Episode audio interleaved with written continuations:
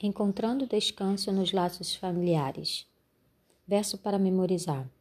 Portanto, vocês, meus amados, visto que já sabem disso, tenham cuidado para que não sejam arrastados pelo erro desses insubordinados e caiam na posição segura em que se encontram. Pelo contrário, cresçam na graça e no conhecimento de nosso Senhor e Salvador Jesus Cristo.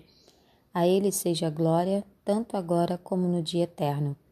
2 Pedro 3, 17 e 18 Sábado, 31 de julho. O jovem examinava o horizonte. Então os avistou. Ele estava procurando seus irmãos havia vários dias. Ao se aproximar, acenando e chamando o grupo de carrancudos, obteve tudo, menos uma recepção calorosa.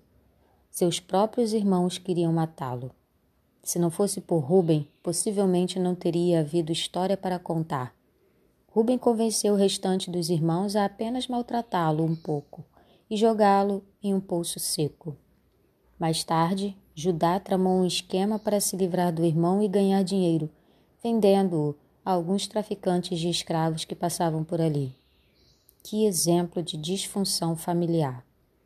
Podemos escolher muitas coisas na vida, mas não nossa família. Ninguém é perfeito. Nenhuma família tem relacionamentos perfeitos. Alguns são abençoados por terem familiares que refletem o amor de Deus, mas muitos têm que se contentar com menos do que o ideal.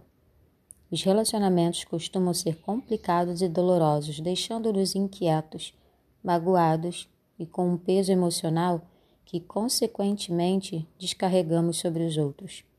Como encontrar descanso nessa área da vida? Na história de José e seus laços familiares, veremos que Deus traz cura e descanso emocional, apesar dos relacionamentos disfuncionais.